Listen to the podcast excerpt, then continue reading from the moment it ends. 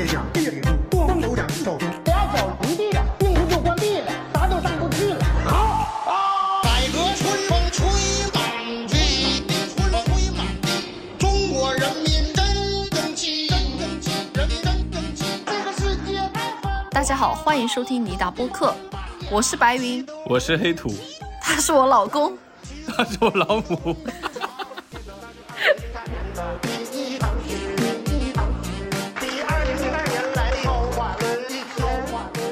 是我们今年最后一期节目了，对，不过是按照了农历来算的啊。哎来发“农历”这个词，我真的是费了九牛二虎之力。你还是没有读对。真的吗？好，那算了吧，最后一天了，咱们就不要再跟自己纠结了。好，最后一个节目呢，我们搞点特别的，陪大家过新年。很开心，也很荣幸，我们收到了未来事务管理局出品的播客《丢丢科幻电波》的邀请。他们每一年都会搞一个科幻春晚的一个播客联动的活动。嗯那今年也是活动的第九年。对，俗话说得好，龙生九子，恰好咱们马上就要迎来龙年，所以我觉得今年的科幻春晚的主题选得特别的妙。有龙则灵，我特别喜欢这个选题。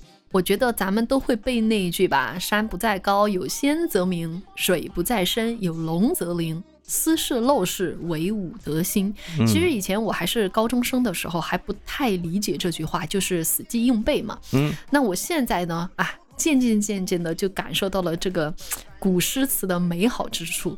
我感觉不亚于刘禹锡在用古文告诉大家，世界破破烂烂，但总有一些东西在缝缝补补，就是这个世界有它的美好之处。哦哟，你这个解读有点东西哦。其实龙啊，就是一种祥瑞，你这个没有发音对，它是一种祥瑞。祥瑞。OK，对我经常看到网上的争论，就是关于这个世界上到底有没有龙。哎，一部分人就总会走进科学，揭露那些龙的视频背后的真相，对但，还有一部分人就更愿意相信龙的存在。其实我就是后者，哦，哎，在我这里我就希望龙存在。这个原因就类似于希望上帝的存在，你能懂吗？嗯，你总希望世界上有一些神秘力量，哈，它是一种福祉和庇佑，在我们觉得糟糕透了的时候，它会帮我们托底。确实啊。说到龙，我每次脑子里面能够蹦出来的那个词句，也就是你刚刚说的陋室铭的那几句话。你看，有龙则灵，龙往往和灵这个字搭配。嗯，其实咱们还有一句话，就是心诚则灵。嗯，你看“心灵”“心灵”这个词，我觉得就是说人的内心啊，就像一片海，龙就像潜藏在我们心中的一股力量，嗯，在困难的时候，让我们始终记得，我就是那条龙，化成为龙，化成为龙，不玩跳动，好吧去自卑，去早走。差不多了吧？就因为过年了，允许你唱两句，我就说你怎么不制止我？所以你前面说那么多，只是为了在这个地方铺垫，是吧？对对对自己要把这个唱出来。说好了要唱这首歌嘛，对不对？嗯嗯好了，不开玩笑了。反正我觉得龙对于我来说是一股力量，就是在我们濒临绝望的时候，能够把我拉回来的一种力量。哎，那我经常会看到我们的评论区啊，听友就说，在今年经历了很多困难，或者说很多重大的时刻，比方说什么考研、辞职，然后失恋了，又在打工，很苦逼的打工。对对对，我经常就是在群里面跟大家一起骂领导嘛，就一骂领导，大家的这个群聊的消息就会刷刷刷刷刷，对对对刷几百条。其实话说回来，这些都是我们的困难，在我们坚持不下去的时候，真的需要一些东西来给我们托底。它可能是宗教的，就是精神意义上的，对对对，也可以是我们生活中很平常、很寻常的事情。嗯，我们在收到这个邀请的时候，就被问到了一个问题，就说什么是你心中的那条龙？哎，这个问题啊，我不想在这里就给出回答。哦，因为这台科幻春晚嘛，是要求我们每一个节目推荐一本书。对，我们在接到邀请还挺开心的，因为讲讲喜欢的书和电影，一直以来都是我们俩想尝试的一件事情。对，也是尼达波克接下来想要做的事情。对，但是呢，因为我们毕竟是讲案件、说故事嘛，哎，所以我觉得有些东西哈，我们只需要讲一个有趣的故事，它的意义会自现的，我们不需要去强行的上价值，对吧？嗯所以呢，我们还是想以讲故事的方式给大家呈现这本书的内容。那我觉得说。故事讲完了，什么是我们心中的那条龙？这个问题的答案应该是呼之欲出了。那么咱们就开始今天的特别节目。今天给大家挑选的是一本犯罪小说，嗯，是一个日本作家写的，叫做伊坂幸太郎。这个小说的名字叫做《华丽人生》。Lush Life。你看这个书名啊，似乎和犯罪沾不上边，对不对？对，但是我首先要说，关于这位日本作家，我必须要把书封面的那个介绍给大家读一读哈。嗯，一坂幸太郎总能把暴力凶杀写得仿佛如日常生活般的轻松，又能从不经意的对话中迸发出鼓舞人心的强大力量。大家知道为什么我们要选这本书了吧？嗯，尼达播客虽然是每一期聊一些杀人放火的事儿，但其实我跟王大跑最想传递给各位听友的是爱和勇气。嗯，那这本书的最后也有一个非常治愈向的结局。对对对，没错。啊、他的书啊，还有一点就是特别有趣，因为它是采用一种多线叙事的方式，就给大家来呈现一个谋杀案的故事。那我们就以这个谋杀的故事为基底，来聊聊我们俩作为罪案播客的主播，我们心里的那条龙到底是什么。在开始讲述之前呢，大家可以在各个新媒体平台搜索“科幻春晚”这个关键词，了解今年科幻春晚的全部内容。也欢迎大家到科幻春晚合作伙伴小宇宙和豆瓣播客收听关于这个主题的所有节目啊。那么咱们就开始了。其实翻开这本书，在故事开始之前啊，是一幅画。这幅画后来也出现在故事里面了，它是巨幅的海报，然后张贴在车站外，来来往往的人都可以看到。我觉得从某种程度上来说啊，这幅画好像是一坂幸太郎这本书的一个写作灵感吧。我想来简单的聊一聊这幅画。这幅画是荷兰作家艾舍尔的，名字叫做《走不完的楼梯》。大家在本期的节目封面上也可以看到，画上是一群人走在一个闭环的楼梯上。哎，咱们来看一看哈，很奇妙的一点是什么呢？同样的楼梯啊，咱们看顺时针方向的人会觉得他们在上楼梯，逆时针方向的人是在下楼梯。对，这其实就是利用了我们视觉上的一个错觉，也被叫做彭罗斯楼梯 （Penrose Stair）。那在这样的一个楼梯上，我们是永远没办法找到一个最高点或者最低点的。咱们故事里的人啊，对这幅画有不同的解读。有些人不喜欢被这幅画欺骗的感觉，有些人觉得这幅画就是他的一生啊，一代又一代的人都在重复走一段没有终点的楼梯。那有些人看到的是那个在城堡上，大家看到门口有一个抱膝而坐的士兵，就好像那是被主流抛弃的人。还有一些人呐、想做城堡左边屋顶上悠闲眺望别人人生的那个男子。对，这就是一个很典型的那个人生百态吧。对，那人生究竟是怎么个事儿？我们来听听这些人的故事啊。那么正文的第一句话是：故事开始在最高时速二百四十公里的地方。哎，时速二百四十公里是哪儿嘛？我们都能猜到，就是发生在列车上。对，这个也很日本哈，对对新干对线列车。是，而且这是这本书也很妙的一点，就是从列车驶出到抵达终点，故事就从开始讲到了结尾。那这列车呢，是从东京驶向仙台市的，豪华的包厢里面只坐了两个人，一个人叫户田，一个人叫智奈子啊，一男一女。户田呢是户田大厦的第三代所有人，哎，咱们听听这个名字，户田大厦，一听就是对对对，家族大企业嘛。那没错，户田生下来就是一个富二代，但是他呀又不甘于经营自家的不动产，转而踏入了美术界。哎，咱们说隔行如隔山，他怎么能？难道他有一些美术细胞吗？其实啊，他做的事情就是找到有潜力的画家，然后把人家的这个画作的买卖权给买下来，然后等价格起来了，人家有名声了再卖出去。这就是股票嘛，一样的。对对对，就这样，他还成了一位成功的画商。当然哈，他能这么做，我觉得也是因为有钱，买得起，等得起。这些画作像你说的，无非就是一种另一种股票而已。对于他来说，股票对一个逻辑。对。那户田的人生观是什么呢？他常常说啊，狮子的幼崽就算没有明确的认知，也会被教育成狮子。换句话说，就是有钱人的子女怎么也不会混得太差。那户田就相信钱能买到一切，钱的数量等于幸福的数量。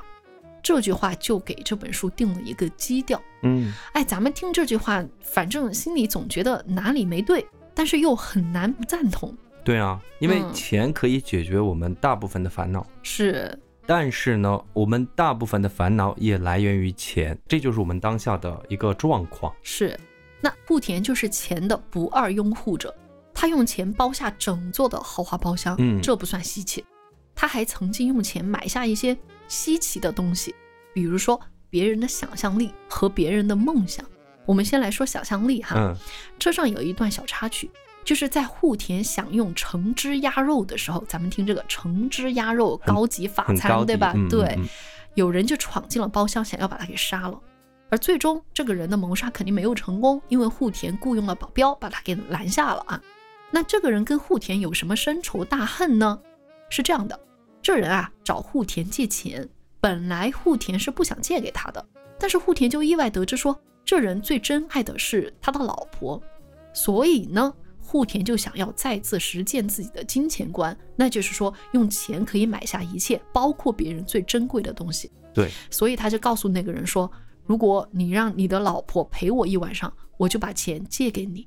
那个人呢同意了。那这跟想象力有什么关系呢？那是因为啊，那晚之后，江湖上就开始有了一个传言，说不仅户田迷奸了人家老婆，还找人轮奸了他。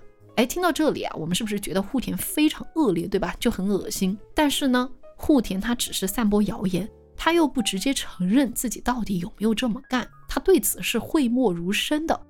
那个人的老婆又因为被灌了迷药，也不记得当晚的事情了。那那个男人呢，自己就开始整天想象户田到底对自己老婆做了什么，他就被这种不确定的想象力给逼疯了。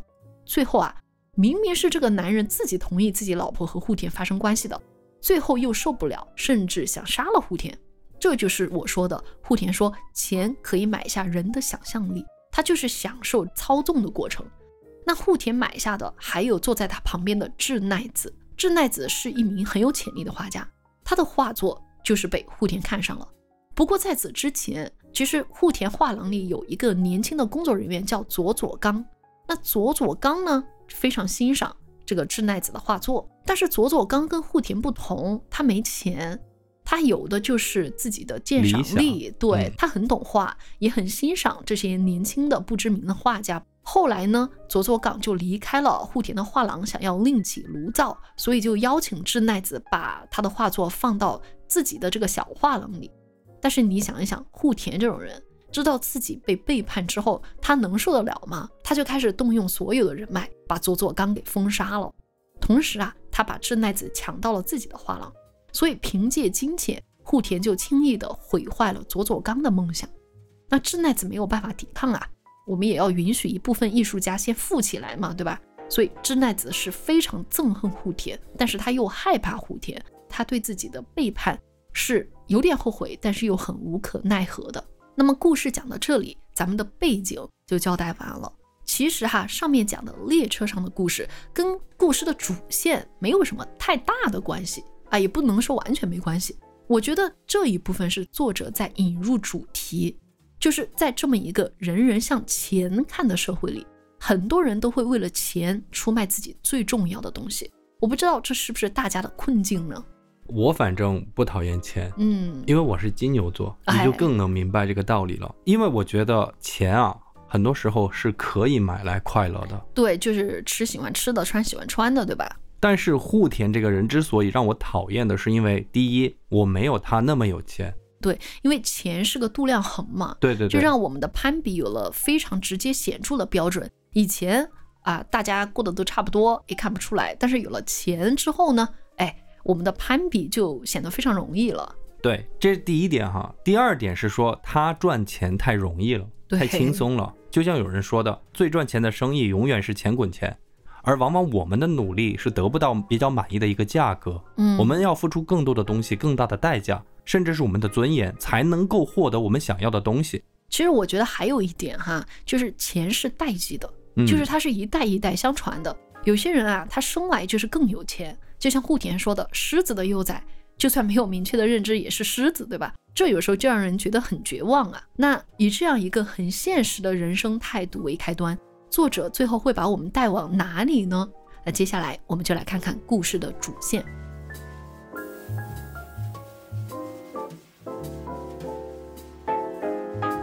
那么对于故事的主线哈，这个顺序我有做调整。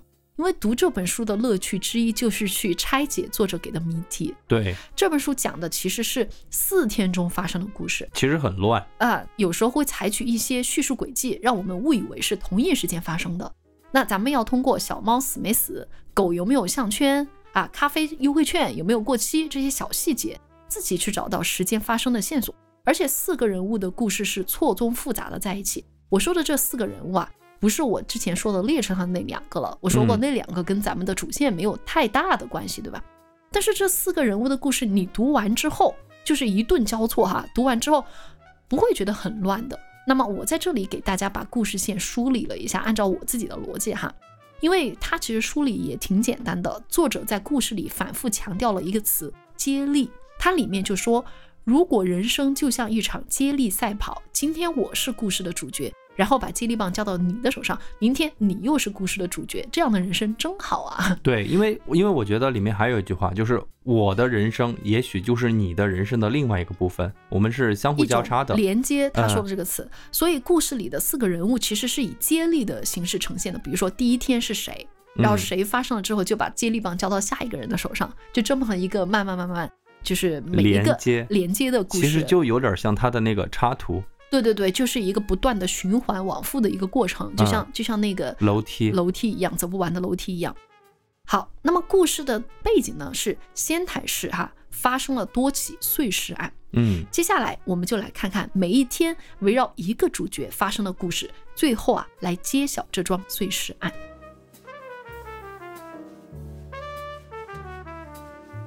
因为有四个人物，我跟王大跑就一人挑了两个我们比较喜欢的，嗯，然后我们一人讲两个吧。行，其实其实你讲的第一个我也很喜欢，我知道，啊，但是就让给你讲了啊。好好好。那从时间顺序上来说，首先上场的是一个叫做黑泽的男人。嗯，黑泽是一个小偷，这也是他的职业。是，在黑泽看来啊，偷窃是一种美学，嗯你看上升到了一种价值观了哈。对，当然，这是一种文学处理。黑泽认为，偷窃最有意思的地方就是在于先要观察，哎，然后证实自己的观察。那么观察就成为黑泽的习惯。他喜欢什么呢？他就喜欢去猜测他要下手的那个对象，他是什么职业，有没有钱，家里有没有人，喜欢狗还是喜欢猫，喜欢把钱存在银行还是放在家里。如果放在家里的话，会把钱放在哪儿呢？嗯床下呢？还是衣柜里面呢？是还是那个什么呃银行保险柜里边，对不对？嗯，观察够了之后，他再上门，一一去验证自己的猜想。这对于他来说就是一种成就，很有成就感的事情。嗯，至于说到偷钱，他不会把别人家的钱全部偷走，只拿走一部分。这样子的话，屋主大概率是不会报警的，因为损失的金额不多嘛。嗯，偷完之后呢，他会给屋主留一个字条。用他的话来说啊，他是要留一个收据。哈，这个收据上会说明自己的身份是小偷，我上门只是为了偷钱，不是为了报复你，我也不会再来了，嗯，我也不会拿走你其他的证件，嗯同时还会告诉主人，就是我偷了多少钱。这样一来呢，主人就不会去担惊受怕，还去清点自己到底丢了什么东西，免得麻烦嘛，对不对？对，哎，如果小偷有职业道德的话，我觉得黑泽就是行业标杆。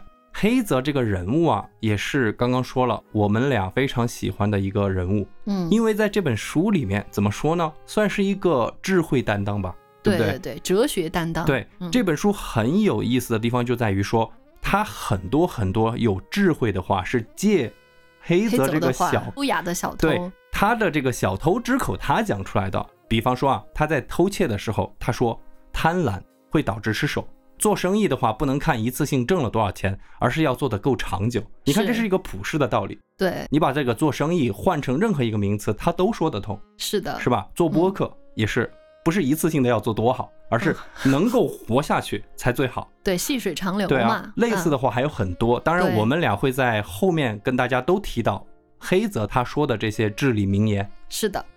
那第二个人物啊，是我个人特别喜欢的一条线。这个人叫丰田，他的故事其实挺简单的。我之所以喜欢他，就是因为他是最靠近我们每一个人的日常的，最真实嗯的一个，是他呀，就是在日本经济泡沫破灭、失业率上升的情况下，丰田就被规划了。大家看过那个年会不能停吧？哎，丰田就是他们公司裁员广进计划里被劝退的那一位。而且是最屈辱的方式。是他的领导就跟他说说，如果你不走，另一位同事就得走。呃，因为另一位同事呢有一个残疾的儿子，丰田就想说，与其把不幸推在他人身上，不如挺身而出更加爽快。哎，但是离开之后，失业这件事情让他特别痛苦，就是说他也没有帮助别人的骄傲感，反而是满怀愤怒，因为他后面面试了四十多家公司，也被拒绝了四十多次。哎，辞职过的朋友大家都知道哈，工作的时候咱们每天唉声叹气的，恨不得公司垮掉；但是不工作的时候，你也很容易陷入看不到未来的痛苦，这就是丰田的状态。我觉得也是很多朋友的状态，因为在我的这个就是得知哈，我得知一些消息，就是咱们群好多群友都在换工作，哎然，后都都想辞职，每天都想辞职，或者甚至就是辞了职，但是陷入一种焦虑之中的状态。哎，所以我觉得，哎，丰田这个故事线，就最后会让我特别感动。可能大家也比较喜欢，我觉得。哎哎，那第三条线我来说，嗯是一对情侣，名字叫做金子和青山。准确来说，不是情侣，是搞婚外情的一对。对对对，金子呢，他是心理医生；青山是我最羡慕的工作，嗯，足球运动员。对，那青山有一次在 J 二联赛，日本 J 二联赛面对空门没有打进，所以就导致了有些心理障碍。那么就以客户的身份就这样子认识了金子。是，我曾经在大学里的那个足球决赛中啊，罚丢过点球，就差一点与冠军失之交臂。对，幸幸好我们还有别人力挽狂澜。我知道那个压力很大啊。嗯嗯那说回来，那金子和青山当时两个人其实都已婚了，嗯，为了在一起呢，就想了一个办法，就是说咱们把原配都给抛弃。金子就回去跟她老公说，就说我们离婚。哎，没想到丈夫同意了，她就和青山商量，那么要不咱们就把你老婆给杀了。嗯，所以这就是一条杀妻线。哎，但是其实，嗯，是金子和青山商量着是把他们各自的原配都给杀了。各自的老公和和哎老婆给杀了。就金子杀老公，然后那个青山杀了他老婆，本来是这么打算的，但是没想到金子的老公后来当天要动手的那了天对，就同意了离婚，嗯所以后来就变成了这个杀妻线了这一条线啊。嗯，那第四个人物就是我最后要结尾的一个人物嘛，他的名字叫何元奇。其实他，我觉得就是揭晓这整个碎尸案的一个关键了。他是一个靠奖学金勉强维持生活的大学生，他很擅长作画啊，尤其是写生。不过他的人生有一个最大的障碍，就是他父亲的自杀。对，三年前啊，他父亲从十七楼跳楼死了。然后跳楼的原因也很简单，就是因为他的父亲总是在人生里落败嘛。总而言之，就是他父亲是以 loser 的这种方式出现的。那如果说户田是狮子的后代，我觉得河原期就是那种被捕杀的动物的后代，比如说兔子的后代啊，可以这么来打个比方啊。因为他好像他的爷爷也是自杀的，对不对？就总而言之，就是父亲的死给他造成了很严重的困扰，嗯不仅家里失去了经济来源，他本人也失去了精神支撑。就在这个时候啊，他遇到了一个人。他父亲刚去世的时候，他就是一个人晚上睡不着觉嘛，就在街上闲逛，路过一座桥。那个时候啊，台风逼近，下着大雨，他竟然看到河里有个男人在游泳。哎，原来啊，那个男人是去救一只掉进水里的小猫。男人上岸之后呢，何元气就看到他的侧脸端正英俊，背上有一道 X 型的疤痕，就像超人一样的，你知道？所以何元气就觉得那个男人就像是沐浴在圣光之中。后来呀、他就从电视上知道那个男人的名字叫高桥，是一位宗教领袖，被很多人都奉为神明。从那晚之后呢，何元奇的心里也把高桥当做自己的神，把他当做是支撑他活下去的一个人。哎，那讲到这里呢，我们四条线的人物就完成了。接下来咱们就来把这四个故事，也就是每一个人的人生，给大家讲清楚。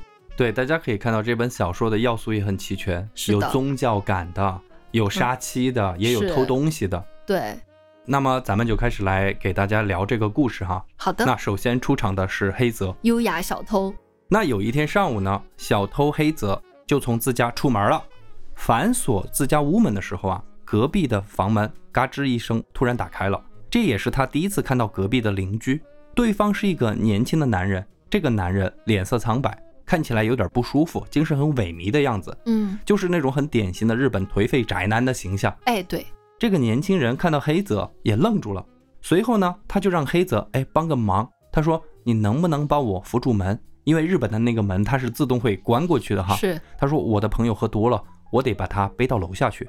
黑泽肯定就同意了呀。就只见对方半推半背的就带了一个人从屋里出来，两个人都是浑身酒气。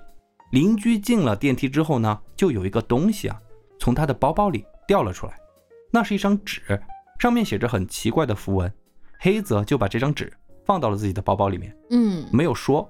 那帮完邻居之后呢，黑泽出门就要做他的事业了。哎哎，最近呢，他就盯上了仙台某个新区住宅的公寓，这个公寓叫做双子公寓。黑泽要去偷的这家主人啊，年龄在三十五岁往上。那这种人，用黑泽的话来说，就是属于那种大型企业裁员都能留到最后的那种人。嗯，我觉得这个具象化，就像那个年会不能停那几个裁别人的那种人哈。对，就是那个嘛，就是那个呃，就是那个肉食动物的那个嘛。对他们演的那两个哈，对对对，就是那种感觉。黑泽跟踪这个人，跟踪了好几天，摸清楚了这个人的作息。这一天呢，就趁着工作日的白天，来到了这家，也就是这栋公寓楼的五零五号房间。嗯，偷窃进展的非常顺利，屋主把近百万日元的现金就放在家里。黑泽按照自己的哲学和逻辑，只拿了其中的二十万，哎，给屋主留了一个收据，打了一个字条。离开的时候呢，对着屋子深深的鞠了一躬。哎，这就是职业道德。对，然后离开了现场。拿到钱之后呢，黑泽就走向了银行，嗯，估计是要去存钱。路上呢，他就遇到了一对老夫妻。他说：“斯密马塞，可不可以把我带到仙台车站去？你不演我找不到路了。你不演是不是浑身难受啊？”黑泽对老夫妻是没有任何防备的。嗯，当他们三个人走到一栋建筑物的背面的时候，那个老头啊，突然就端了一把枪，指着黑泽，就要黑泽把钱拿出来。黑泽其实一点都没有惊慌，同道中人，对不对？对相逢何必曾相识，反而跟他们两个老人家聊起天来。哎，原来这个老夫妻就说啊，他们在日本辛苦忍耐了一辈子，总是被人瞧不起，嗯所以在我们人生的最后阶段，我们俩就想搞点事情，让人生更加的充实。嗯，虽然老夫妻在小说里这个动机和理由，因为嗯小说嘛，但是我感觉这也是作者想要去讨论一下老年人的一个状况。嗯，可能就是当时的一个人的精神面貌，就对对对大家都比较虚无啊主要，是最后就想做一些离谱的事情。对对对，主要是我有一嗯个阅读的习惯，就是隔段时间我会去读一读日本小说，因为我总感觉这是亚洲的文化，嗯日本有很多人性、社会上的面貌，它是咱们社会的一个前置标志。嗯，就是我会去想，等我们这代人老了，中国彻底走进了老龄化之后，那我们会不会像 这个书中的老夫老妻这样子，在忙碌一生之后，感叹于自己一生的辛苦和坚韧，或者哎感叹于自己的辛苦和忍耐，然后到最后，然后到生命的最后阶段，干出一些离经叛道的事情。哎，这个可能为我们俩的人生有做了一个规划，开玩开笑玩笑哈啊，，开玩笑的哈。总之啊，在和老夫妻聊天之中，黑泽他就莫名的达到了一种共鸣。嗯，就是很有同理心，是。完全能够理解，所以这场抢劫就变成了很愉快的收场。因为黑泽决定一定要把自己偷来的这二十万给这对老夫妻，虽然这对老夫妻坚持不要，嗯。不过啊，这个插曲不是重点，重点是说在和老夫妻聊天之中，黑泽听到了一个很奇怪的事儿，就老夫妻就说我在打劫你之前还打劫了一个人，嗯。那个人拉着一个行李箱，戴着鲜红的帽子，那个帽檐被折弯了，完全看不到脸。那个人的脸色苍白的吓人。在被打劫之后，惊慌失措，行李箱掉到地上，然后箱子被崩开，里面居然蹦出了人的手和腿。哦，我们的碎尸出来了。哎，哎，其实留下来在讲整个故事的过程中，有很多小小的细节和线索，一会儿大家都能够串到一起。那这个插曲之后呢，黑泽就回家了。黑泽这条线的最高潮部分也就来了，也就是黑泽京剧频出的地方。对，他打开家门之后啊，因为马上要出去，嫌麻烦，就没有锁门，也没有开灯。那这个时候呢，就有一个人闯进了他的家。嘿，这好家伙，自己的贼窝遇到贼了。啊，起初两个人肯定就觉得对方都是小偷。嗯，那不久呢，两个人都认出了对方，居然是老熟人，高中同学。那个闯进黑泽家的人就是佐佐刚。啊，也就是我前面讲过的，就是大家还记得吗？就是那个年轻的画商，就是户田觉得背叛了他的那个年轻画商，对吧？对，那至于为什么他要来黑泽的家，我留给往哪跑那条线来讲啊。哎，在黑泽的家里啊，他们两个朋友就聊了聊彼此的近况。佐佐刚就告诉黑泽，就说自己混得很差，事业事业不行，老婆老婆也要跟自己离婚。嗯细节哈，嗯黑泽就说了这么一句话，我觉得这句话有感动到和安慰到佐佐刚，我相信大家听了也会得到很大的慰藉。他就说啊，面对人生，我们每个人都是外行，每个人都是新手，人生不可能有职业人士。嗯有的人可能会时常摆出一副人事专家的样子，但事实上，我们每个人都是外行。你也是第一次参赛的新手，不要因为失败而感到沮丧。嗯你，看这这话说的很好哈。对，就是我当时看到这里的时候，真的有被触动到。对，那这一晚呢，黑泽和佐佐刚听着 Bob Dylan 的歌，聊着惨淡的人生，喝着啤酒。就 Bob Dylan 就很就很神呐、嗯就是因为他就是一个呃现实的，就是比较现实派的一个、嗯一个歌手嘛，对，写的东西就是当时美国年轻人的困境啊，所以还蛮适合的。他们听着这个歌哈。对对对，反正在这个过程之中呢，黑泽还消失了一段时间。天亮之后呢，佐佐刚就被黑泽治愈了。嗯，他同意和妻子离婚，打算振作起来来生活和工作。黑泽送走佐佐刚之后呢，就意外得知自己捡的那个东西啊，不是纸符，是一张香港彩票。啊，因为黑泽这个人嘛，我们知道他很随性，对，他不相信幸运啊这一类的很玄乎的东西。我觉得他是他他也不是不相信幸运，我觉得他是因为他对钱看得很淡，偷窃甚至都不是为了钱。对对对嗯所以他就把这个彩票塞到了他在那个车站看到一只流浪狗，对就，塞到了那个流浪狗的狗圈那个项圈之中。是是是。那到此黑泽就退场了。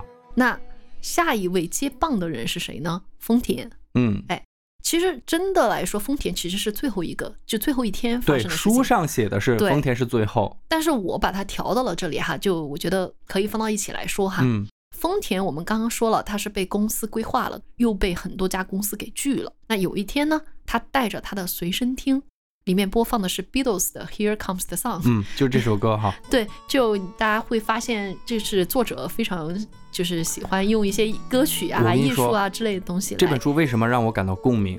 就是因为这本书在读的时候，跟我们一样是吧？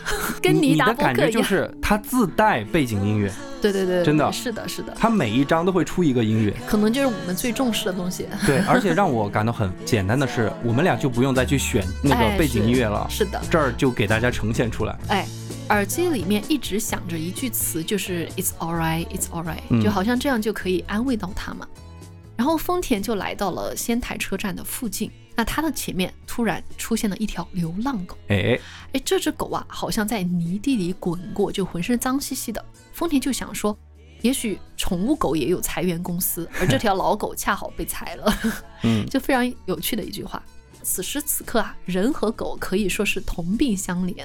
更可怕的是，那条老狗的旁边站了一个疯疯癫癫的女人。嗯，那个女人啊，一直在喃喃自语说：“分尸，我要把你分尸。哦，”一边说，一边从手包里拿出来一把大剪刀，就好像下一秒就要把老狗给分尸了。丰田就吓了一跳，赶紧跳出来救了老狗。哎，奇怪的是，那条老狗啊，好像跟他有缘一样，就真跟着他走了。哎，丰田就带着老狗漫无目的的走在街上，一边闻一边朝前走。老狗就像是闻到了熟悉的味道，他就带着丰田啊，这么一路边闻边走，最后停在了某样东西的旁边。那是一把超市储物柜的钥匙。那这钥匙是谁的？又为什么会在这里呢？哎，这个就是我来哎接棒，对待会儿。对，大家肯定会感慨，哎，不同人生的交汇啊，特别有趣。嗯，那丰田就捡起钥匙，找到了那间储物柜，打开柜门呢，拿出一包东西。哎，大家觉得会是什么？其实当时我觉得是钱。哎，电影里也不乏这样的片段，对吧？我们反正知道那肯定会是价值连城的东西。不是钱就是毒品。哎，那丰田打开包裹，里面装的居然是一把枪和几十枚子弹。拿到枪之后，丰田的心态就变了呀，他就想，人的幸运大多是碰巧得来的，那这把钥匙被我捡到，哎，就是我碰巧获得的幸运，那我就要拿这把枪去改变我的现状，去搞点事情啊。嗯，因为他太想工作了，这把枪就给了他一个新的工作机会，是什么呢？当劫匪。嘿，对，哎，我们可能很难相信哈，一个失业的人，一个唯唯诺诺了这小半辈子的人，哪里来的这个勇气去抢劫啊？我觉得这大概就是现实把他逼上绝路了。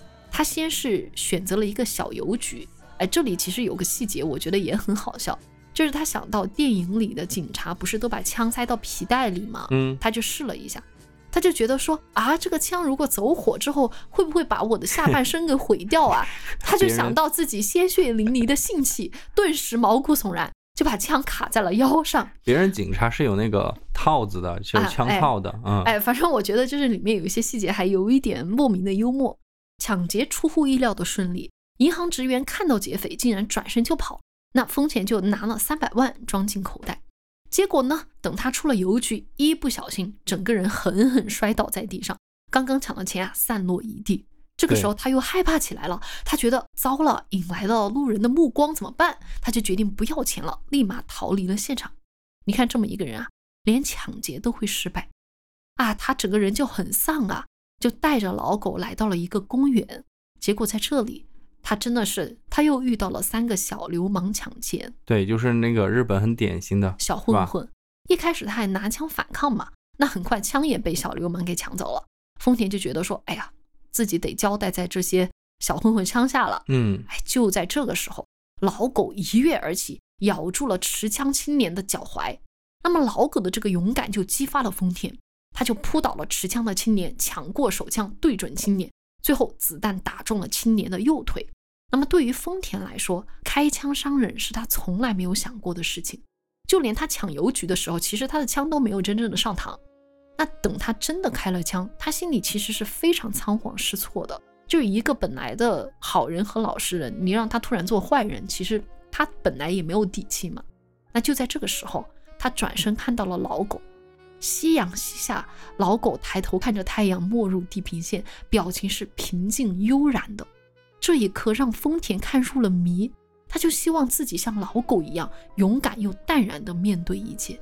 离开公园之后，丰田带着老狗继续走，他又遇到了一个人。还记得我之前说丰田不是被裁员了吗？他的领导告诉他，裁他的理由就是如果他不走，他的同事就得走。但是那个同事家里更恼火一点嘛，有一个残疾儿子，对吧？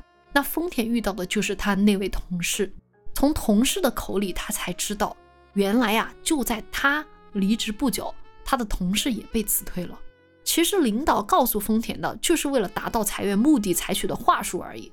所以丰田这个时候彻底被激怒了，他决定，好，我的一切痛苦都是失业带给我的，我要去杀了那个辞退我的领导。那他就给领导的办公室打了个电话，就跟领导说，你家里被偷了。那丰田就尾随着领导来到了领导的家，家是在哪儿呢？双子公寓五零五号房。哎，哎，还记得这里吗？大家在留下来讲的故事的时候，黑泽偷的那家人，对，没错。其实，在这里，丰田和黑泽的命运相交了，因为这是黑泽，就是像你说偷窃的那家屋主嘛。留下来在讲黑泽的故事的时候，嗯，可能没有说到一个细节，就是黑泽有先后两次到双子公寓五零五偷钱，第一次偷的钱给了老夫妻，但是他第二次返回又以失败告终了。按理说，像黑泽这样的职业小偷算无一策，怎么会在第二次失手呢？原因就在于丰田，就是因为丰田给他领导打了电话，才让领导在不该回家的时候回家了。所以在五零五号房间的门口，丰田、他的领导和黑泽三个人撞了个正着。结果没想到，就是丰田随便说了一句话，真的有人在偷领导家的东西。他领导当时吓得是屁滚尿流。最后呢，黑泽优雅离场，那丰田就看到一个小偷可以这么的优雅淡定，而他的领导却因为一个小偷完全失去了分寸，显得那么渺小。他就觉得说，这个领导不具备让他射杀的价值。对，其实我觉得我看到这一段我就有这个感受，我觉得哈，不要脸的说哈，嗯我嗯们每个人觉得我们比领导厉害，嗯，对不对？对，我的领导每天都跟我讲，小刘，你要想把这个东西怎么和科技赋能，但是你问他什么东西是赋能，什么是科技，他什么都不知道，嗯对。所以很爽。这段我看得很爽。我们领导也老爱赋能，知道吧？天天开会给我们赋能。我想对，我想说，你真的要给我赋能的话，就是不要再开会了。对，那到我讲到这里为止啊，丰田的故事就结束了。丰田可能是最接近我们打工人的一个人物了，就他被规划肯定是很不幸的。但是他有一句话没说错，人的幸运都是碰巧得到的，他的幸运就在于遇到了老狗和黑泽，就这两个悠然自得、游离于世俗之外的角色，他不仅启发了丰田的人生，而且啊还阻止他犯下大错，并且还给他带来了意想不到的幸运。大家有没有想到，就是黑泽不是把一张彩票塞进了流浪狗的项圈里吗？没错，那条流浪狗就是丰田救下的老狗。所以啊，丰田手持一张中了一亿的彩票，目前为止他还不自知。其实啊，对现在的丰田来说，幸运是唾手可得的，因为就在他旁边的老狗的这个身上就有一亿日元呢。命运呢，其实还会给丰田最后一层考验。那丰田和老狗的结局，咱们在最后也会给大家揭晓。那接下来我来接棒了啊，嗯，我们就要接到金子和青山这两个杀妻组了。我觉得他们的故事很离奇。嗯，他们两个为了在一起，就决定各自杀各自配偶。刚刚王大炮也说了，要动手的那天上午，金子就接到丈夫的电话。那么原本按照她丈夫的性格，是绝对不可能同意她离婚的。嗯，她丈夫就是那种按部就班的人，很懦弱的人。对对于婚姻啊这种事情，就是我结了婚，我就不能半途而废，从一而终，管他幸不幸福，就嗯不能离婚。对，但是那天上午，丈夫居然给她打来电话，就说我同意离婚。讲到这里，我相信大家都知道这谁了。嗯刚刚也说了，就是佐佐刚，对，金子的丈夫其实就是佐佐刚。因为他被黑泽治愈了嘛，所以他要勇敢的去面对自己的人生的失败。觉得这样的这个命运的交互也特别的有趣。嗯，对，那话说回金子和青山，当金子他摆脱婚姻之后啊，要解决的就只剩下青山的老婆了。对，所以两个人就约定啊，当天下午一点见面，到青山家里去杀人。在此之前，金子通过网络买了一把枪，最后和这个网络黑市达成的一个成交的方式呢，就是说对方把枪放到仙台车站的某一个储物间里，嗯，然后把储物柜的那个钥匙寄送给金子。所以他跟青山见面之前，金子是先去准备说要把那个枪拿出来，就是去那个储物柜。对对对，嗯，他就想说，我要用枪来解决青山的老婆，因为在他看来，持枪的人和被枪口对准的人有明确的那种上下级的关系。嗯，这个金子有一种那种绝对的控制感，所以金子是一个很强势的人。对，所以她也觉得自己的老公很没用啊，嗯就是嗯，佐佐刚什么生意也失败，然后他自己也是非常崇尚金钱和这个权力的一个人。我觉得这个这个小说里面啊，对这个女性角色的这个塑造还蛮，哎，怎么说？还是有点刻板印象，我觉得对对对对对，这一点确实可能有点也需要他调整的，以后哈跟他提个意见。然后那个，哎，我们说到哪儿了？你插了一句，我还想补充一下，就是嗯青山其实他也是一个性格很懦弱的人。哎，是的，金子喜欢他，主要是喜欢他的单纯，就是可以控制他。对，身体也比较好，是这个意思。那书上是这样说的哈。是的，好，那接着他肯定就要去拿他的那个枪嘛，对不对？是，就在这个过程之中啊，就有一名保洁员撞到了金子，嗯就把他的包包给撞到地上去了。那金子就很生气，也很烦躁，就捡起东西到那个卫生间去整理。这个时候发现那把钥匙不见了。嗯，那当然，我们现在知道是谁捡了，是那条哎狗发现了，然后对然后指引丰田去拿了嘛，对不对？那把枪嘛，哎啊，所以这个地方就是丰田和金子的人生的交接点。丰田嗯、拿到钥匙，开了柜子，拿了枪。哎，那没办法呀，金子就离开了嘛。嗯下午一点，金子就和青山碰了面，两个人就开车去青山的家。一路上啊，这个青山啊就讲起了一个鬼故事。哦，他跟金子讲啊，最近仙台市啊有一则传闻，就据说人死了放的时间很长之后呢，那个人啊就会变成碎块，嗯而且变成碎块之后呢，身体还会移动，而且那些碎块又会一点一点重新拼接起来。嗯那，当然，金子这种人很强势啊，他对这种小孩子的传闻、这种鬼故事嗤之以鼻。那就这么聊着聊着，突然之间，他们开的车在这个沥青的路面突然发出了尖锐的摩擦声，金子的身体就被抛在了空中，青山的下巴也磕到了方向盘上。原来啊，是他们俩撞上了某个东西，嗯，青山踩了急刹车，不用说，肯定是撞到人了。对，而且等他们下车查看的时候，这个人已经死了。嗯那这下怎么办呢？青山在日本 J 二联赛现在的那个主力位置还在争夺之中啊，是，如果出了事儿，肯定上不了场踢球。而且青山这个人刚刚说了，头脑很简单，他嗯做一切都是为了踢足球，是，就钱可以少拿，工资可以少拿，必须要让我上场。哎，我感觉这也是感觉对足球运动员的一个 刻板印象了哈。也不是哈，也不是，真的是这样吗？就是呃，可能曼联的那那不是吧？曼联的要的那个工资都比较高哈，哈哈，开玩笑啊。因为王来跑他是曼联球迷，哦，算不上是球迷。我是切啊尔西，他主要是我谁跟切尔西过不去，他就支持谁，是这样子的，所以他前段时间支持曼联。什么呀？我是红魔三十年球迷了。好，说回来哈，嗯所以青山啊，他很懦弱嘛，撞到人之后呢，他就在报警和不报警这一点上很犹豫。嗯金子的脑子动得很快，他就想一个办法，他说：“我们不是要杀你老婆吗？嗯，那干脆弄成一个就是殉情的一个现场，哎，就这个哎，撞死的男人跟你老婆扔一块儿，说他们殉情。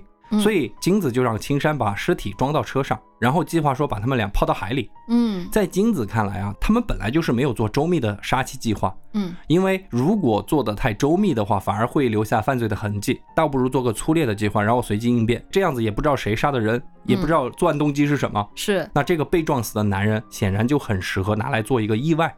两个人打算好之后呢，那个青山就把被撞死的那个男人放到了他们的车的后备箱，嗯。车子就又开始上路了。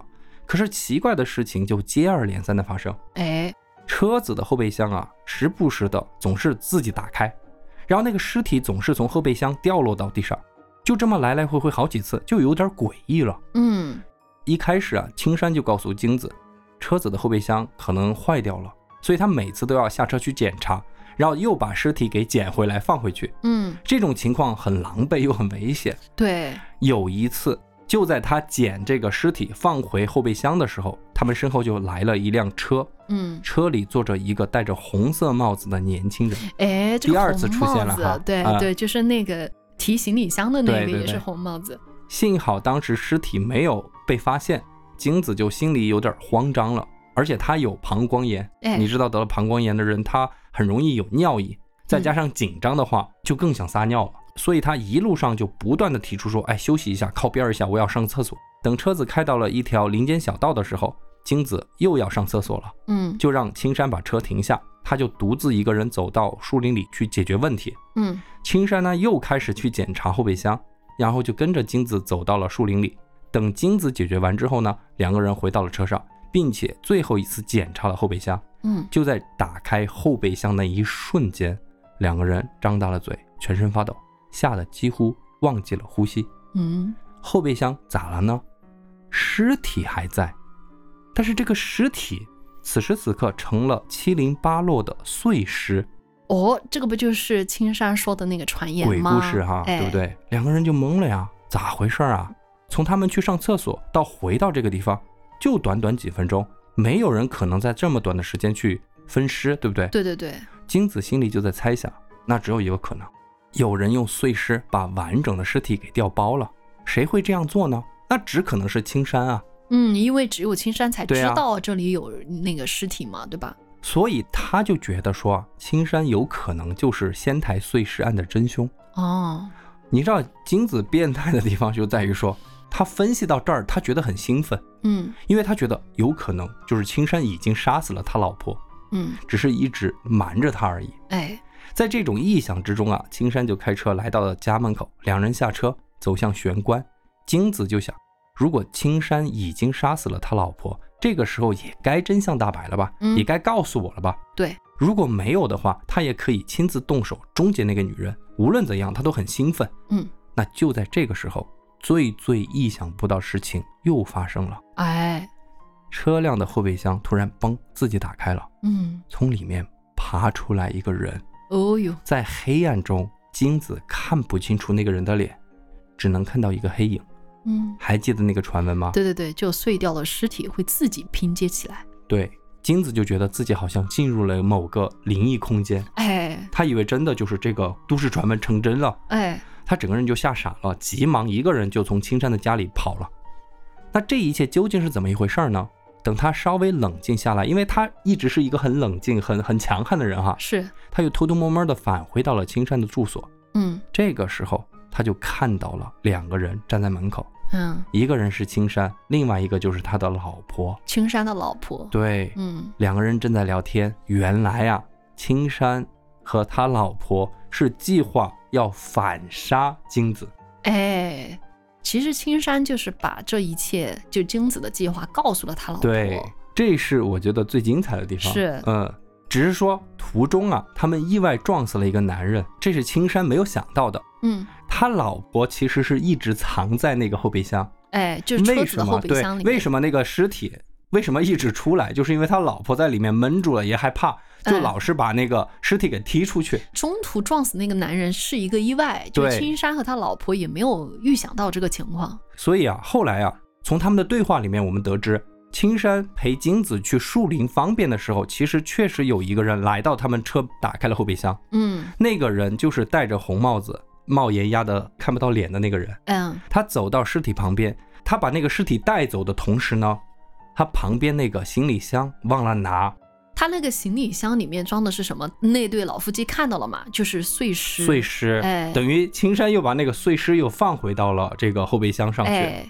等青山到了家，他老婆不是在后备箱里吗？哎，就临时起意说我要整一整这个金子，嗯做一个恶作剧，所以他就用衣服蒙住头，从后备箱里面走了出来。所以这个整个都市传闻就变成了一个完整的一个对对对一个一个情况，对吧？就是哎先是有完整尸体变碎尸，然后碎尸又拼接起来，嗯变成了一个人。呃所以真相是这样子的。哎，那金子没有想到啊，自己原本稳操胜券啊，但是他却是螳螂捕蝉，黄雀在后的那个人，他螳螂嘛，他是螳螂嘛，嗯是吧？他就被吓得失了神，就买了一把剪刀，想要把路上的那个流浪狗大卸八块。哎，这个地方就和前丰田的那个个地方，哎，交汇了了嘛。啊嗯，就是说金子当时，呃，不是丰田救下老狗的时候，是一个疯女人想把那个老狗给碎尸，对对对。嗯结果那个人其实就是金子。嗯，其实这里面还有一个重要的信息：换走尸体的人究竟是谁？哎，对，那我最后就来给大家揭晓，换走尸体的那个戴红帽子的人究竟是谁，然后这一整个事情到底是怎么一回事儿，嗯，我们来揭晓啊仙台市碎尸案的秘密。那么这个秘密啊，我们就得从何元奇的故事先开始。当然，何元奇也是整个故事其实是第一天最开始发生的事。对，其实他是开始，对，但是我把它放在最后，就是因为他是整个碎尸案的核心嘛。嗯，那么其实事情发生的那天呢，何元奇坐在咖啡厅里等人。关于何元奇这条线的重点在于，就是他的神。我们不是讲过，他在父亲去世之后找到了一个精神依托，就是那个冒着大雨跳进河里救猫的男人，男人叫高桥嘛，高桥，对吧？嗯，其实高桥是很多人的宗教领袖，就是日本、韩国很多那种对对宗教，对，嗯信奉高桥的人都把他称为神。我们至于说高桥为什么会成为神呢？这就得说到几年前仙台市发生了连环杀人案，当时在警方都束手无策的情况下，高桥站了出来，他就给出了连环杀人凶手作案背后的逻辑。哎，不仅如此，他还推断出凶手下一次作案的地点。按照高桥的指示，警方还真的抓到了凶手。那从此，高桥就成为了这个仙台市啊传说中的人物了，说他是名侦探，甚至还有传言说高桥能赶在事情发生之前拯救生命，这难道就不是神的样子吗？他可以看清楚人生的法则，然后预知未来。那高桥哈、他还真有一种神的魄力，在他名声大作之后啊，他还蛮会经营自己的形象的。有一次在电视采访的过程中，他就对着镜头说了这么一句话，就非常像神会说的话。他说：“请你醒过来，因为我还活着。”嘿，哎，大家可以想象，如果是身处绝望的人看到这么一个名侦探告诉你，请你醒过来，因为我还活着，这就给了你一个活下去的支撑点。所以高桥就成了很多人就是身处绝望的人活着的一个理由。嗯，那河源齐就是信徒之一。而事发当天呢，河源齐等的不是别人哈，是高桥的一个亲信。这个亲信的名字叫种本。种本不到三十岁就成了高桥这个宗教的干部，而且在所有信徒中是很有名的。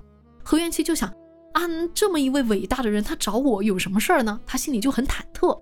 当时何元七就坐在咖啡厅里，一边等种本啊，一边就信手拿了一张纸，在那涂涂画画。紧张的时候，你喜欢就是笔上会乱涂乱画嗯一些什么东西，对吧？嗯，那这张纸是一个很重要的线索哦。纸的另一面啊是一个寻人启事，上面就写着有一名年轻的男子失踪了，他的父母在找他。而失踪者的身上有一个明显的特征，就是大腿处啊有一处手术留下的疤痕。好了，故事接下来的情节就是种本来了，他就把何元奇带出咖啡厅，带进自己车里，然后就带着何元奇四处乱逛。你说他呀，作为神的得力干将，找何元奇这么一个无名之辈，究竟有什么事？在上车之前，种本说明的原因，他告诉何元奇，我们要拆解神明。大家肯定猜得到。哎，拆解神明什么意思？其实就是字面意思，就是把神啊切成一块一块的，然后研究其构造。哎，其实说白了就是要肢解高桥。读到这里呢，我们大概会跟河原崎一样，就觉得，哎，你这个人怎么莫名其妙的啊？你突然出现，对吧？要我帮你什么肢解那个肢解某个人？那肢解的对象还是自己心目中的神，你说这怎么能接受呢？那种本也是花了一番力气来合理化这件事情的，他就带着河原崎来到了仙台市附近的一座山上，两个人就顺着登山道爬到了山顶，眺望仙台的街景。我觉得好像登高望远的时候说的话总带有这么一点哲理，对吧？多多少诗句都是在山上写的。对，那为什么要拆解高桥呢？种本就给出了解释，就是说，首先啊，不管你帮不帮忙，高桥都必须被杀死。原因就是因为高桥已经变了，就不再善解人意了。曾经的高桥总是对人心怀怜悯，连一个小猫都会去救，但是他现在却会嘲笑那些弱者啊、自杀者，对死去的小猫小狗也是面露厌恶。就说他的心已经变了，但是这个人心变了，他的脑子还是很有智慧啊。最近高桥就做了一件事情，他准确预言了一只彩票。哎，彩票之前咱们是不是已经提到过了？嗯，那彩票的中奖金额有一亿日元。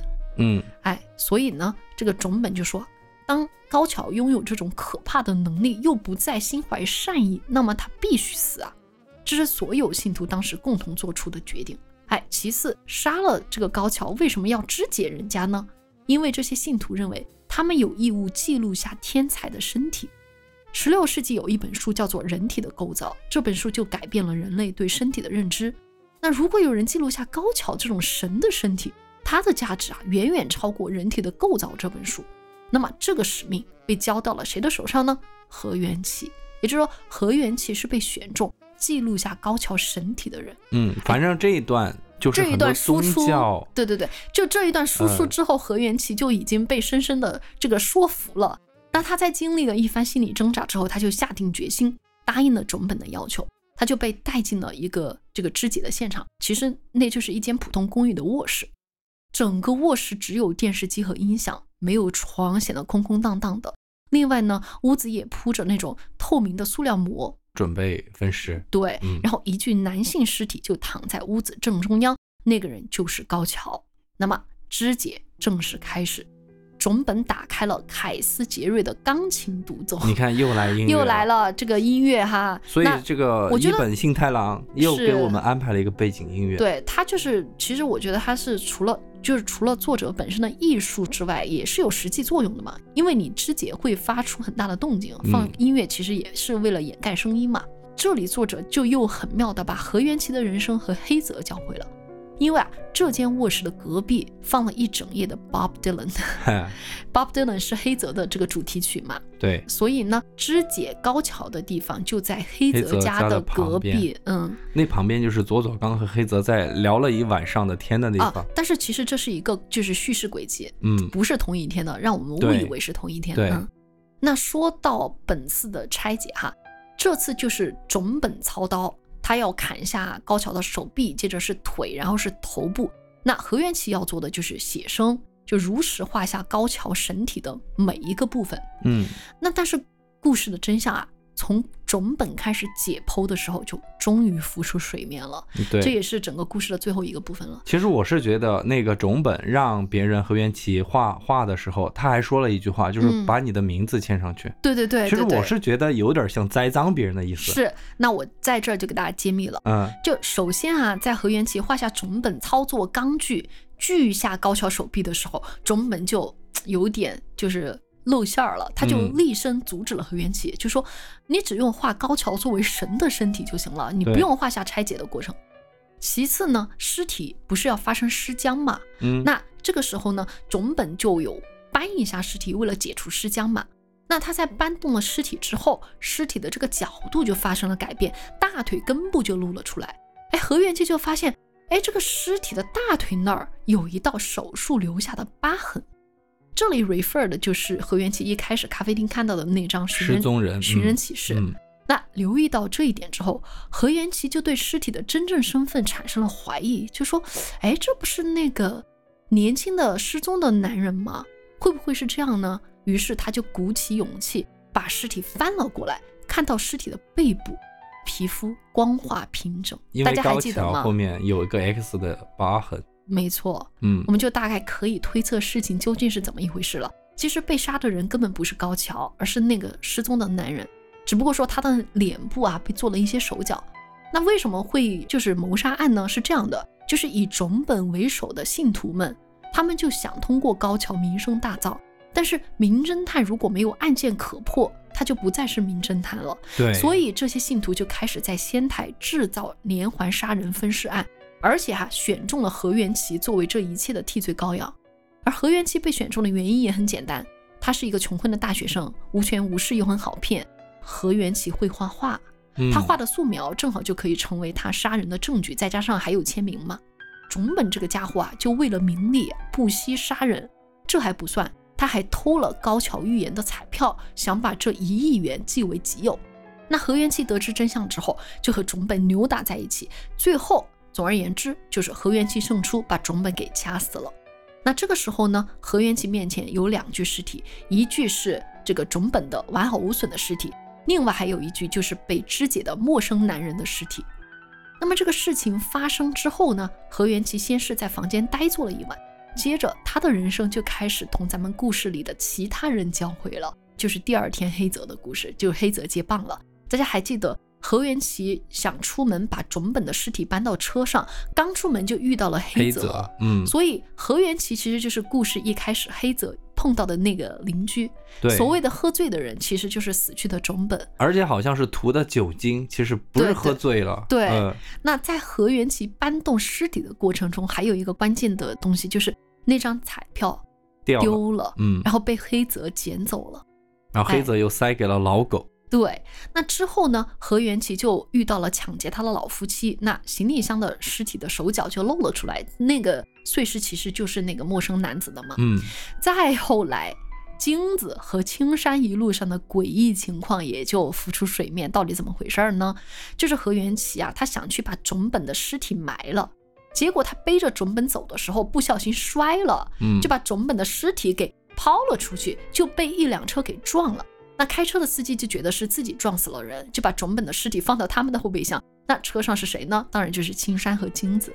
那何元气其实一直尾随着青山的车，他就是那个戴戴着红帽子的人，嗯对，他就想找机会把种本的尸体给带走。结果啊，他把自己的车停好之后，他又担心说车里装了碎尸的行李箱会被发现，就随身提着那个行李箱。结果等他把种本的尸体扛走之后，因为他粗心大意嘛，行李箱又忘在了原地，就导致青山和金子以为尸体自己分解了。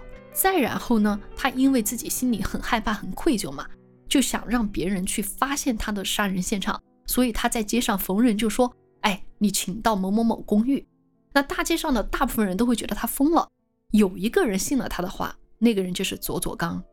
这也就解释了佐佐刚为什么会莫名其妙出现在黑泽家，因为黑泽家隔壁就是杀人现场。对，其实佐佐刚是想到那个就是呃何元奇口中的那那个杀人现场，嗯只不过他去了之后发现，哎，怎么有一户人他黑灯瞎火没有关门呢？对，呃，他走进去遇到了黑泽。然后就改变了自己的人生，对，那么随着何元奇的故事结束，整个故事也就在这儿闭环了。嗯，我觉得哈、如果大家去阅读这本书，就更能找到一些解密的乐趣。反正我在读完之后，艾舍尔那幅画的时候啊，真就觉得人生是一个巨大的彭罗斯楼梯，大部分人都被驱赶在上面，重复一段没有什么新意，也没有什么终点的旅程。发疯之前的这个丰田，包括不想离婚的佐佐刚，就是他在做出决定之前的那个人，杀人分尸的种本，还有崇尚金钱和权力的金子，其实都是在这个嘖楼梯里面被世俗里所谓的成功裹挟着做决定的这么一些人，他们就是走在这样的一个楼梯之上，永远走不到自己想要的终点。对，但是我们也能够感受到，这个小说里面有一些人，他不是走在楼梯上，嗯因为这幅画里面你刚刚说了，有人是抱膝坐在门口，嗯，被世俗、被世界抛弃的人，就像父亲死后的何元启。对，因为何元启他对他的评价就是，他在看到这幅画的时候，就只会看到那个被抛弃的人。嗯，当然，这个画里面还有一些人在亭子里面观察别人的人生。我不希望那个人是户田，户田就是那个富二代嘛。对我嗯更希望是黑泽，嗯也可能是那一条流浪的老狗。嗯，他们可能看清楚了人生的规则，拒绝被大部分人的那个价值观裹挟着前进。对。那说到大部分人的价值观，咱们就得 call back 一下了。对，这就最后了。哎，以列车开始，以列车结尾。那么，对于这个人人都向前看的社会，作者通过这个碎尸案究竟想说什么呢？那最后这部分呢，我们就需要通过揭晓一个悬念来给大家说明了。嗯，在你揭晓悬念之前，其实我想多说一句，我是觉得这本小说啊，可能有些听友会觉得说，你们俩都把这个结局讲了，过程讲了，我们在我们在看什么呢？嗯但是我其实非常想跟大家讲，日本小说就是咱们亚洲文化的小说，知道了情节，或者说我相信大家的智商，看着这本书，看到中间，你一定能够明白所有是怎么一回事儿。嗯，所以这种小说，我是觉得你知道结局，你再去看，一样的看出一个味道出来。我反而会觉得，当你知道一些细节再回去看的时候，你你更会知道它的乐趣。这也是我们为什么会选这本书，因为有些时候，嗯，拆解了一个悬疑小说，确实会让你剥夺一些阅读的乐趣。我我是觉得说，但是这本书不是这样子的，因为有些书我们计划到三月份会讲一本书，对，那是西方小说家写的书，犯罪嗯小说，那个就真的不能给大家讲，因为所有所有作者所做的一切都是为了最后那个秘密，对，我们给你讲了就完全没有意义了。是的，所以这本小说我是推荐大家读，即便我们讲了，你也可以去感受一下。是的。那我们就来揭晓最后一个悬念，就是丰田和老狗项圈里的彩票，后面丰田到底有没有获得这一亿元啊？我是觉得这个有点像彩蛋那种感觉。嗯嗯那这本书里是这么开启最后一部分的：以秒速两米转动的光盘静止下来，故事也迅速走向尾声。哎，就跟我们前面的那个就是呼应了嘛。开始啊，嗯那个列车上哎二百七十迈，嗯，对，从东京到仙台的列车就到站了。户田和智奈子下了车，下车之前呢，户田就跟智奈子打了一个赌，就说我下车后对我看到的第一个人，我会用钱买下他最珍贵的东西。如果我赢了，你就要对我言听计从。嗯，就非常这个老流恶劣的一个氓真的人，对嗯那户田看到的第一个人不是别人，就是一脸丧气的丰田。那个时候啊，丰田他抢劫也失败了，工作又找不到，然后杀领导的计划也泡汤了。，对，就坐那儿发呆呢。旁边蹲着他的老狗。那户田就走上前就问丰田，我不知道这个名字是不是也是有一些寓意的哈，在日日文里面哈，怎么呢都是什么田？那户田就问丰田，就说你是做什么工作的？哎，这不就正好戳中丰田的痛处了吗？对啊丰田就说我我没有工作啊。户田就说你现在最需要的就是一份工作，我愿意提供给你。那你目前最珍贵的是什么呢？丰田就说非要说的话就是这条老狗。那户田就说我想要这条狗，如果你愿意的话，我可以马上给你安排工作。嗯，哎，那丰田就犹豫了呀，他在想，这不过就是一只老狗嘛，失去它可以换来梦寐以求的工作，有何不可呢？谁都会犹豫。可是就在这个时候，丰田想起了夕阳下老狗悠然自得的样子，他最后就拒绝了户田。他说：“人啊，总要有一点不能放手的东西吧。”嗯，那户田看到自己被拒绝，你知道他这种人肯定是立马无能狂怒，就不敢相信居然有钱买不了的东西，他就警告丰田说：“你一定会后悔的。”那丰田就掏出了手枪，对准户田说：“我的人生已经毁了，请你别再来烦我了。”对，很爽。这一段我看的很嗯爽。嗯爽文。等丰田离开车站之后，他也发现了老狗项圈里的彩票。所以为什么你说这是一个治愈向的结局？我觉得嗯真的挺治愈的，因为就丰田没有放弃自己最珍贵的东西。你想，如果他放弃了，户田又一次大对获全胜，他的这种世俗的价值观又再一次为他赢得了更多的财富。我想这是大家都不想看到的。对，这本小说写到最后其实很平淡的，嗯，但是给我一种要大喘气的感觉。是我真的怕他答应说好，你把这个狗拿走吧，对对对，对吧？嗯整个故事其实这本书就讲完了。嗯然后我觉得我们也在 call back 一下我们本期节目的第一个问题，嗯就是最初的那个问题：是什么是我们心中的那条龙呢？小为什么我们要聊这本书呢？哎，我想我很同意优雅小偷黑泽的说法，就是嗯每个人都是人生的新手，而人生像海洋，也是他说的原话哈。，对，就是我们每个人只是抱着一条鱼在随意的游，很多时候我们不是主动向前游，而是被浪就是推着去各个地方。对，所以如果是这样的话，我们也就不用纠结了，人生没有前方。就我们只是放轻松、开心就好了。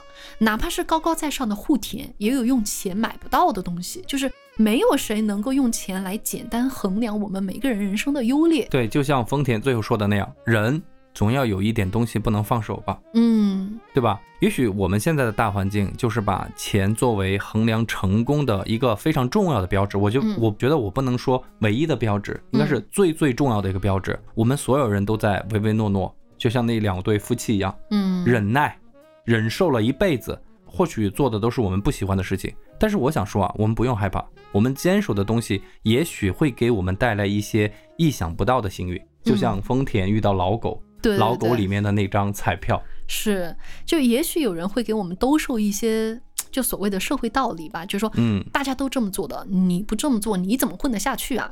就你不结婚，你老了就会孤独这是我们俩老是听父母说的话。啊。如果你不生孩子，老了就没人管你。哎，如果你不去考公，你的生活就不稳定。嗯其实我们也不怪他们嘛，就是他们那个年代对就会有的这种想法。嗯那我不知道我们听友会不会因为就是自己没有做到这些，就觉得特别的沮丧呢？啊，就像你刚刚说的，评论区就很多人觉得特别痛苦，不知道前路在哪儿。嗯，那我就想用黑泽的话来安慰大家，也就算给我们的节目做个结尾，就是你总觉得你自己走投无路，但那只是你觉得而已，每个人都是这样的。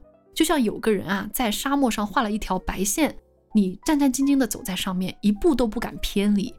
周围明明是一望无际的沙漠，你却误以为只要偏离白线就会死掉。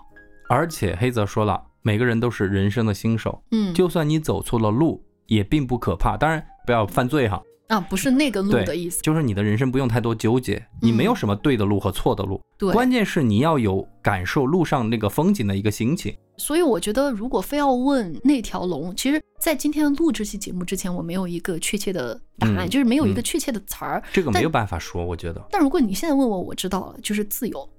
哦，所以我就祝大家坚守自己最珍贵的东西，自由的走嗯自己想走的道路。也许在这条路上，你会收获自己的老狗和幸运。那我就祝大家龙年快乐，然后我们一起在龙年找到我们心中的那条龙，托底我们的人生。好嗯，祝大家龙年大吉现在新年快乐！今天就这样子了就明年再见。啊！后面不会再 uncle 唱歌了哈，啊，好的，拜拜。拜拜。